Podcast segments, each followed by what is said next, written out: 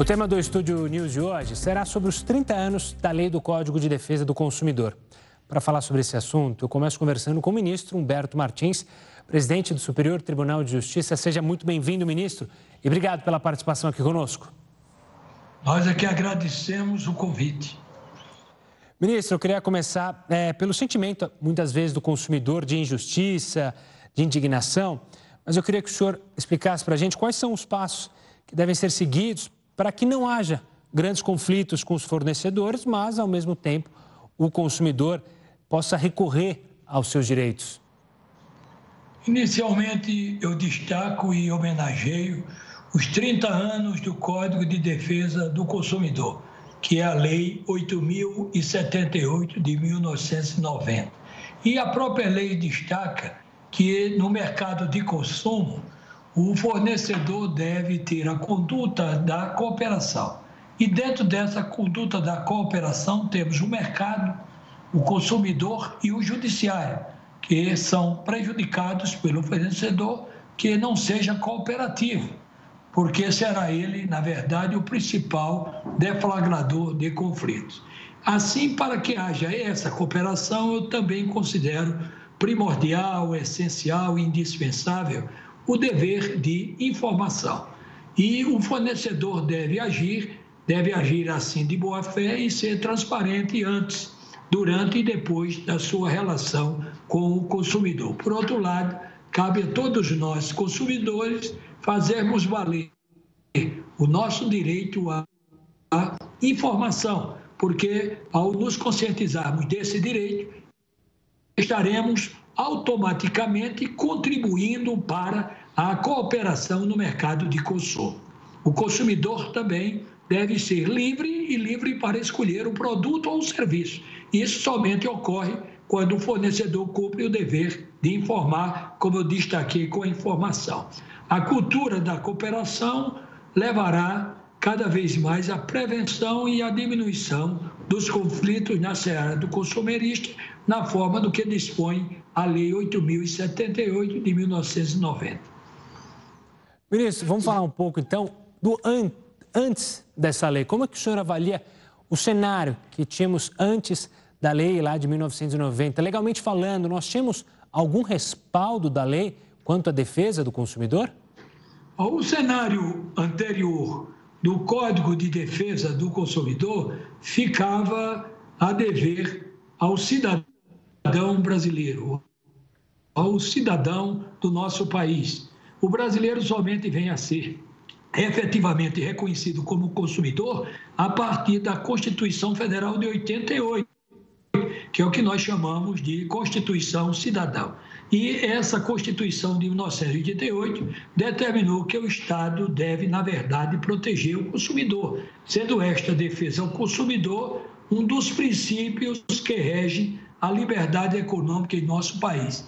E é nesse histórico, há 30 anos, que o cidadão brasileiro passa a ter status de consumidor e a ser respeitado. Também posso é, salientar que em 1990 com o advento do Código de Defesa do Consumidor, marcou uma verdadeira revolução, uma verdadeira inovação nestes últimos 30 anos. O direito do consumidor se desenvolve e se reinventa de modo surpreendente, surpreendente ou seja, a cada dia, incitando assim a doutrina e a jurisprudência a acompanhá-lo. Posso também é, destacar que esse acesso do consumidor a justiça pode ocorrer tanto de forma individual quanto coletiva, conforme dispõe o Código de Defesa do Consumidor. O Código de Defesa do Consumidor, é, em síntese, veio como uma forma. Que forma? Uma forma de garantia garantia do bem-estar de toda a coletividade, como instrumento de pacificação social reconhecendo a vulnerabilidade do consumidor no mercado e consolidando desta forma mecanismos bastante eficientes para a sua proteção. É assim o que destaca a lei que defende principalmente o consumidor brasileiro.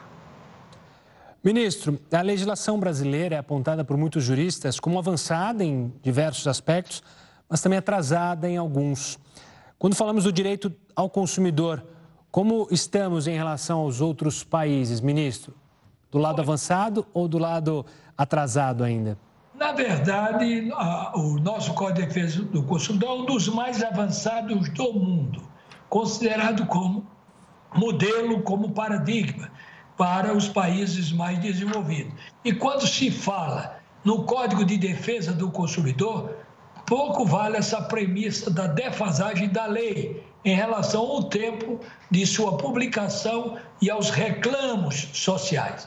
O Código de Defesa do Consumidor é talvez uma das leis, como destaquei, mais bem elaboradas do ordenamento jurídico nacional e por que não podemos assim afirmar? Talvez seja uma das mais bem elaboradas do mundo. E desde 1990 vem se concretizando o acesso do consumidor à justiça, o que contribuiu para é, diminuir o desequilíbrio entre fornecedores e consumidores. Ouvimos sempre dizer do respeitoso status do consumidor nos países, a exemplo dos Estados Unidos, Alemanha, Suíça, o que é uma verdade. E o Código de Defesa do Consumidor brasileiro deve ser interpretado e reinterpretado perante as relações de consumo, que envolve searas como o comércio eletrônico, o direito à informação, o dever de informar, as questões de publicidade, a proteção aos vulneráveis e aos hipervulneráveis, dentre eles crianças incapazes, idosos e doentes. Além de não se enquadrar em muitos dos postulantes do direito tradicional, o Código de Defesa do Consumidor exige, exige uma hermenêutica flexível e contextualizada, que esteja além é, dos paradigmas ou dos modelos frequentes da ciência. Posso, assim, afirmar com convicção de que o Código de Defesa do Consumidor brasileiro, na verdade, desafiou o nosso direito a ser mais moderno e a também a promover uma maior reflexão, sendo o direito moderno e reflexivo. Ministro, a gente falou muito sobre a questão do direito, mas como o Código do Consumidor contribui justamente para o aperfeiçoamento do mercado e da economia? Eu posso afirmar com bastante convicção o respeito ao consumidor na verdade, é um dos motores do desenvolvimento econômico e, por que não se dizer, da cooperação no mercado. E isso ocorre porque a principal tônica do direito do consumidor é a proteção dos vulneráveis, o respeito ao direito de informação do consumidor e o próprio cumprimento do dever de informar por parte do fornecedor, bem como a prevenção e a coibição de práticas abusivas no mercado de consumo.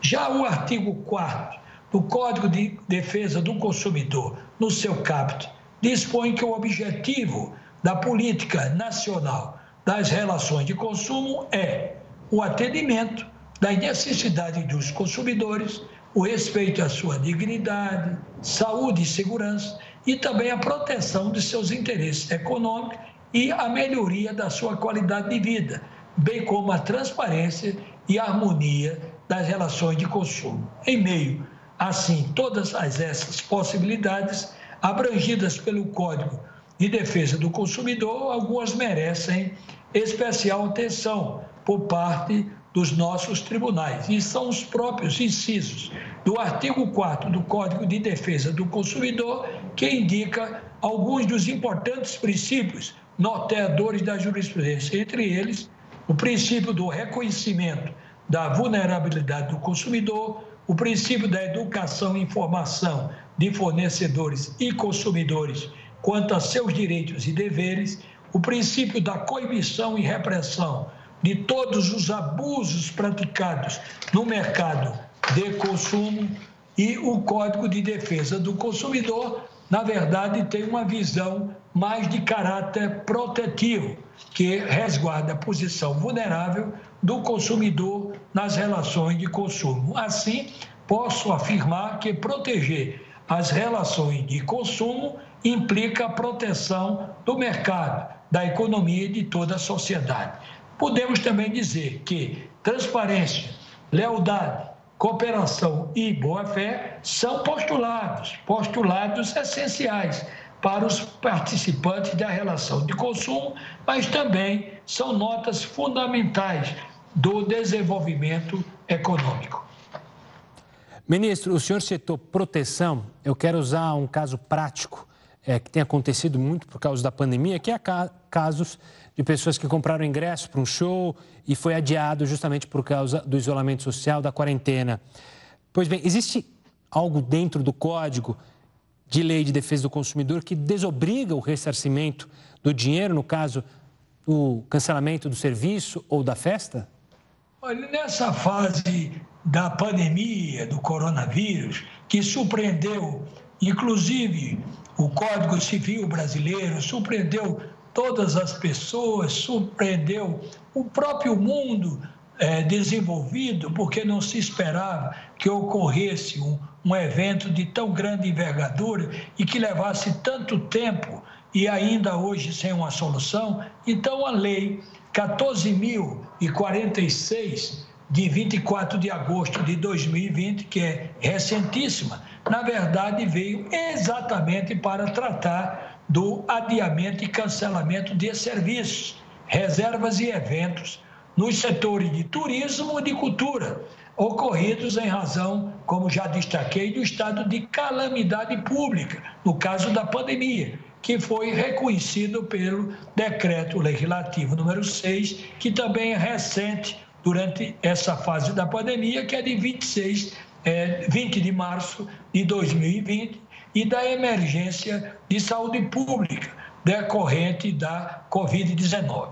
Essa lei rege essas situações, estabelecendo os deveres dos fornecedores e o direito também dos consumidores nas situações de adiamento e cancelamento atribuído à situação emergencial da pandemia. No caso de shows, como você destacou, e espetáculos, o artigo 2 da mencionada lei, e trago ela a constituição que a lei 14.046 de 2020, ela dispõe ou preceitua que prestadores de serviços turísticos, sociedades empresárias, cinemas, teatros, e plataformas digitais de venda de ingressos pela internet não serão obrigados a reembolsar os valores pagos pelo consumidor, desde que assegurem sem nenhum ônus para o consumidor.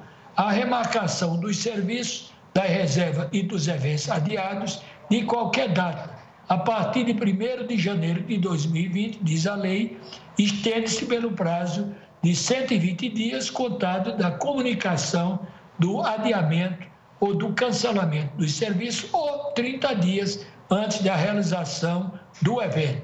O que ocorrer antes, ou seja, a disponibilização do crédito para uso ou abatimento na compra de outros serviços, reserva e eventos disponíveis na respectiva empresa, lembro e lembro assim que esse crédito poderá ser utilizado pelo consumidor no prazo de 12 meses, contado da data de encerramento do estado de calamidade, ou seja, já após a pandemia ou pós-pandemia.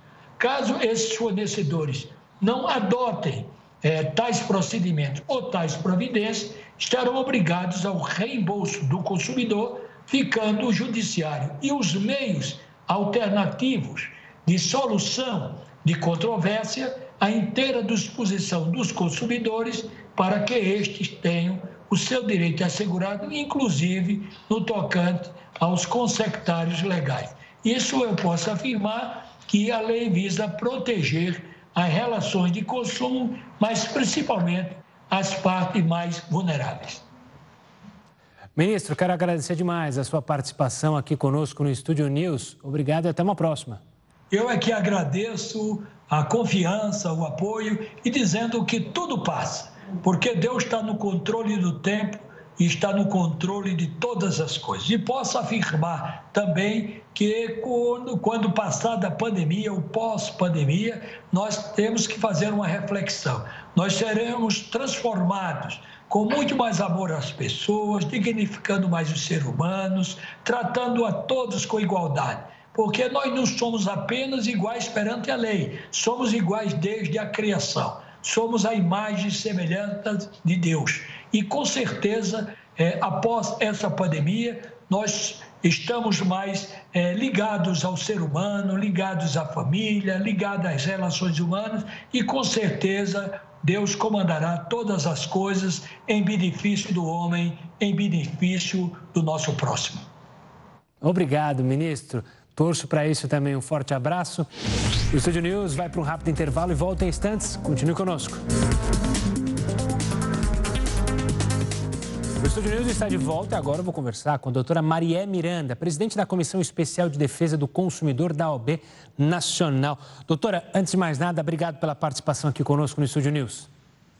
Nós aqui agradecemos em nome da OAB, do Conselho Federal, agradeço o convite a esse programa tão importante e de grande audiência que é o Estúdio News. Aqui está na sua companhia, Gustavo Toledo. Nós aqui agradecemos. Muito obrigada. Uma honra estar com vocês. Obrigado, doutora. A honra é nossa em recebê-la. Primeiro, eu queria que a senhora pudesse explicar, de maneira simples, obviamente, as relações do consumo em todas as esferas, civil, administrativa, penal, a diferença é, que existem entre elas, dos danos causados e como são reparados ao consumidor. É, a, a o CDDC ele criou né, um sistema de responsabilidade de natureza civil, administrativa e penal, né, e que trata exatamente nos, nos, nos artigos 67 ao 74 das questões que criminaliza o, a conduta né, dos, é, dos fornecedores junto aos consumidores. E na, na esfera civil, ela é tratada exatamente pelas pela, pelos advogados. Nós é que fazemos essa parte civil junto aos juizados, junto aos tribunais. A parte mais a parte penal, ela é tratada pelo Ministério Público, pelos, pelas delegacias de defesa do consumidor. É uma pauta que é direcionada, é, é, eles é que têm a observação e, a, e, e, que são responsáveis para penalizar aquelas empresas que, é, que de uma forma ou de outra, é, é, penalizam os consumidores de uma forma criminal. Quanto à esfera administrativa, ela é exatamente do Sistema Nacional de Defesa do Consumidor, a Senacom, e os PROCONs, que foram criados também também à luz do Código de Defesa do Consumidor lá nos, nos anos 90. Então, eles é que têm essa, essa, essa, essa é, que capitaneam essa defesa administrativa e que, aliás, os PROCONs, que tem mais de 200 PROCONs no Brasil, têm uma atuação brilhante na defesa do consumidor para, na esfera administrativa. Doutora, são 30 anos do Código, é, é um tempo longo, muita coisa mudou. O código também se atualizou com o passar do tempo ou você acha que ele acabou deixando brechas em todo esse período? Olha, o Código de Defesa do Consumidor, ele é uma, uma, uma lei complementar. Né, que veio da Constituição de 1988. Ela é uma lei completa, ela é uma lei além do seu tempo. E ela é uma lei que ela trouxe, assim, é, como nenhuma outra Constituição nem, na, nem é lá daqueles idos de 1824 até as, as, as, constituições republicanas, ela não trouxe uma lei assim que houvesse uma preocupação com os direitos sociais como esta, esta, esta o CDDC, a Lei 8.079. Então, ela, ela trouxe assim uma abrangência de direitos inovador e tanto que ainda hoje é considerada uma das melhores leis do mundo na defesa do consumidor. Ela não precisa, assim, de nenhuma outra lei que venha complementar. Ela apenas precisa de algumas atualizações, considerando que lá em 1990 nós não tínhamos as circunstâncias que nós vivemos atualmente. Por exemplo, a questão do, do, do, da, do, direito, do direito digital. Então, nós precisamos de uma atualização nessa área, principalmente agora, nessa circunstância que está tão em voga e tão necessário o uso do, da, das demandas é, digitais para compras, o e-commerce está muito é, é, em moda e muito utilizado. Então, nós precisamos de uma atualização no CDC para que regulamente esta área, essa, essa situação da, do, do, direito digital. E para isso, nós temos um PL em, em, em, tramitação na Câmara, que é o PL 3514, de 1915. Então, a, a, precisa que esse, esse PL seja, seja votado na Câmara para que haja uma atualização nesse aspecto no Código de Defesa do Consumidor. Um outro aspecto que nós também, em decorrência de uma circunstância que lá em, no, em 1990 nós não tínhamos, é com relação ao superendividamento. Hoje nós temos mais de 62 milhões de brasileiros superendividados. É, é, praticamente mais, da, mais de 50% da população brasileira ela está sobreendividada. E isso não é só um problema para o consumidor, mas é um problema para o mercado, para a economia do país. Né? A, a, a economia do país ela precisa ter um consumidor saudável, né? para que a gente tenha uma, uma, uma evolução no próprio mercado. E, e, e para isso também nós temos um PL em tramitação, inclusive ele já foi votado para urgência que é o PL 3515 de 2015, em que e todas as instituições de defesa do consumidor do Brasil estão trabalhando para a votação urgente desse PL e que vai assim amenizar a situação de todos esses brasileiros que hoje estão superendividados.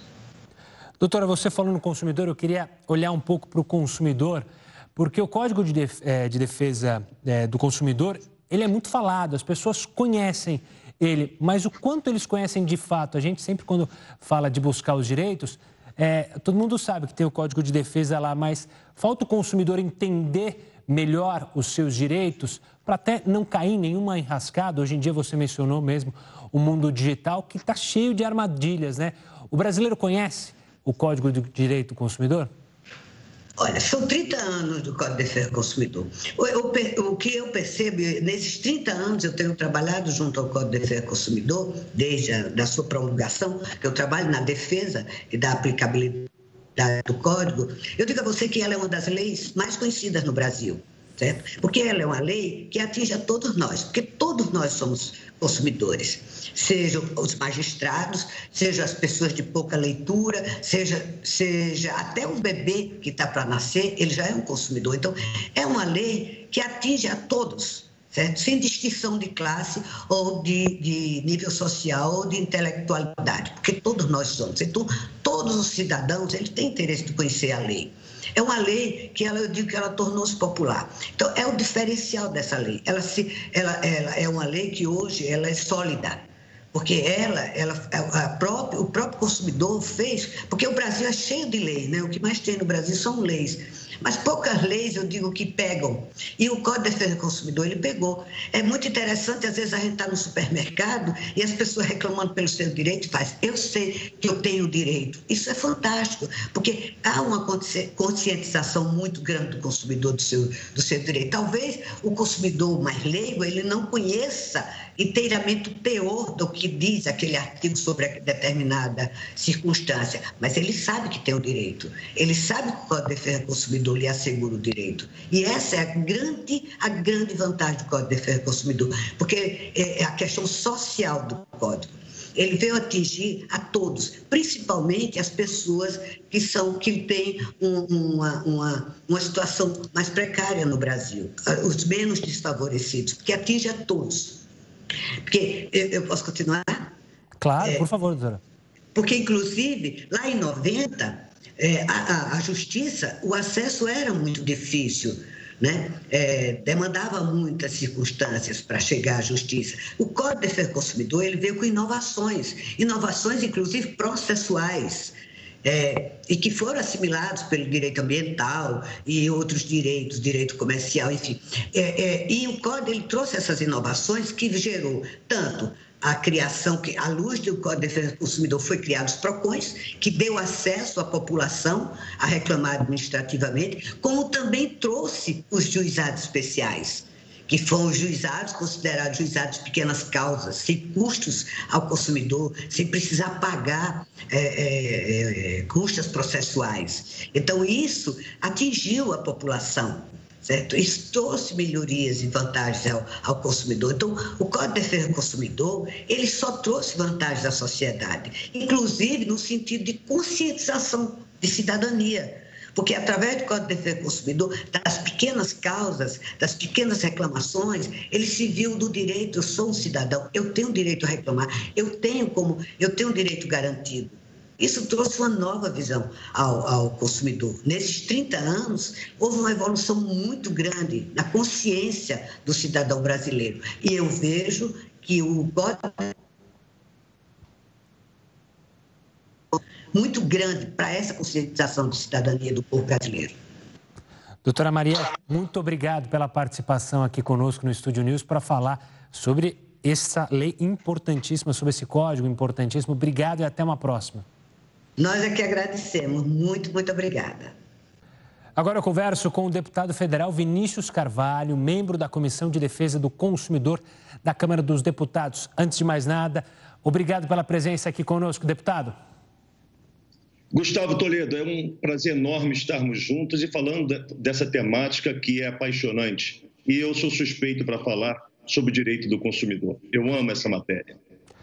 Deputado, acabei de conversar com a doutora Marié, advogada da OB, e ela falava sobre o, os benefícios do Código de Defesa do Consumidor. Eu queria começar por aí com o senhor é, para falar sobre a, o quão importante foi o código e quantos benefícios ele trouxe para os cidadãos e para os brasileiros é, durante esses 30 anos.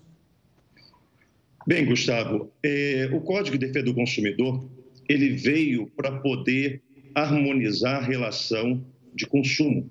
Isso é, é, é notório.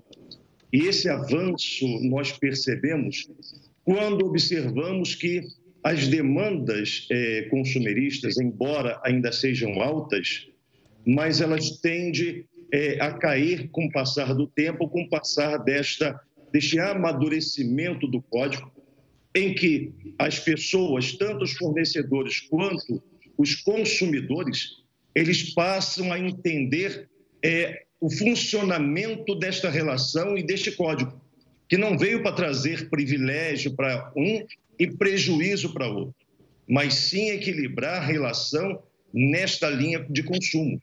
Então, tem sido este avanço, essa maturidade, e a tendência é melhorar cada vez mais, ainda mais que nós estamos no advento da era tecnológica. Isso em muito vai adiantar e diminuir, a meu ver, os conflitos e as demandas judiciais. Eu queria falar justamente sobre essa era tecnológica, deputado. Afinal, a pandemia ainda avançou ainda mais essa tecnologia, ou seja, hoje as pessoas estão mais tempo em casa e comprando mais e se adaptando mais a essa situação e até aprovando. O Código de Defesa do Consumidor está preparado para os possíveis problemas que virão e, obviamente, que virão nessa relação no comércio digital? Sim, porque o código, pelo, pela formatação dele, por ser uma, uma, uma legislação principiológica, e nós temos todo um outro arcabouço, tanto na esfera é, estadual e municipal, que, que se complementam, faz com que os fornecedores de produto ou serviço eles possam agir no desenvolvimento econômico, que é um direito dele, mas sem abrir mão da observância das suas obrigações no que diz respeito ao consumidor.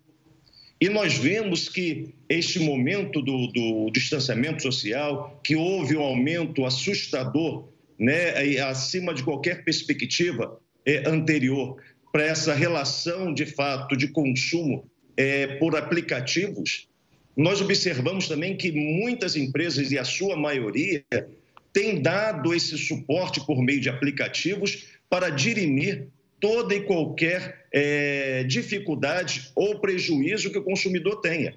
Então, há, por um lado, um avanço nesta área tecnológica, há, por um lado, também o desenvolvimento econômico, mas, juntamente com ele, a responsabilidade objetiva dessas empresas por entenderem que elas não podem somente vender por vender, elas têm que fidelizar essa clientela. Que estamos numa época em que os consumidores têm que se encantar com os fornecedores. E aí eles vão fidelizar de fato esses consumidores nessa relação. Deputado, como a, a gente já falou aqui, é um, o Código de Defesa é muito conhecido do consumidor. Hoje o consumidor sabe dos direitos que tem. É uma lei que literalmente pegou, né? A gente fala tanto de leis no Brasil, algumas leis que não pegam, mas as punições, elas pegaram? De fato, as empresas ou os consumidores que exageram é, são punidos pelo código?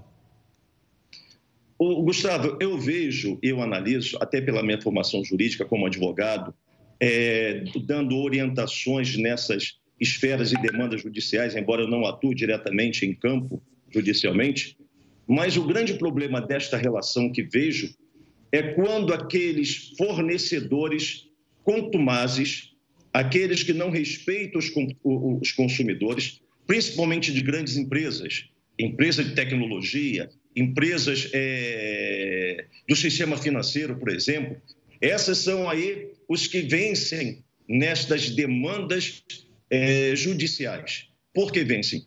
Porque quando uma pessoa reclama na justiça contra uma empresa de telefonia, contra uma empresa também de, de energia elétrica, que está muito comum esse tipo de demanda, por cobrança indevida principalmente, é, a justiça, por sua vez, não aplica a sanção para essas empresas de forma a coibir a sua reincidência.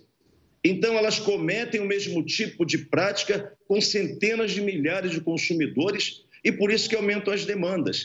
Então, para mim, o dia que a justiça, que o, o, o nosso judiciário aplicar uma penação, ainda que a pena ou a multa não vá direto para o consumidor, mas vá sim para o Sistema Nacional de Proteção ao Consumidor, para os direitos difusos. Então, aí essas empresas elas terão o, o dever de observar que esta penação está mexendo no seu bolso. E quando mexe no seu bolso, ela tem que rever alguns conceitos. Isso não ocorre. Por isso que eu vejo que o código existe, a lei existe, que é a lei consumerista existe, e várias outras leis extravagantes que complementam o direito do consumidor, mas quando chega na hora do judiciário, cada juiz interpreta de acordo com o seu pensamento. É um direito que ele tem, mas ele deveria, a meu ver, seguir o que está na norma. Por isso que o legislador colocou na norma, para que a justiça pudesse seguir. Mas nós temos hoje inúmeros entendimentos sobre o mesmo caso. Isso dificulta. É uma lei que pegou, mas quando chega na esfera judicial, cada juiz cada estado tem a sua sentença de forma distinta e muitas vezes é controvertida. Deputado, quero agradecer demais a sua participação aqui conosco. Um forte abraço e até uma próxima, deputado. Um prazer enorme, Gustavo. Fique com Deus. O Estúdio News fica por aqui. Eu conversei com o deputado federal Vinícius Carvalho, membro da Comissão de Defesa do Consumidor da Câmara dos Deputados, Maria Miranda, presidente da Comissão Especial de Defesa do Consumidor da OB Nacional, e o ministro Humberto Martins, presidente do Superior Tribunal de Justiça. Você já pode acompanhar essa entrevista lá no nosso canal no YouTube, no Play Plus e também pelo nosso podcast, disponível tanto no Spotify quanto no Deezer. Semana que vem tem mais. Até lá!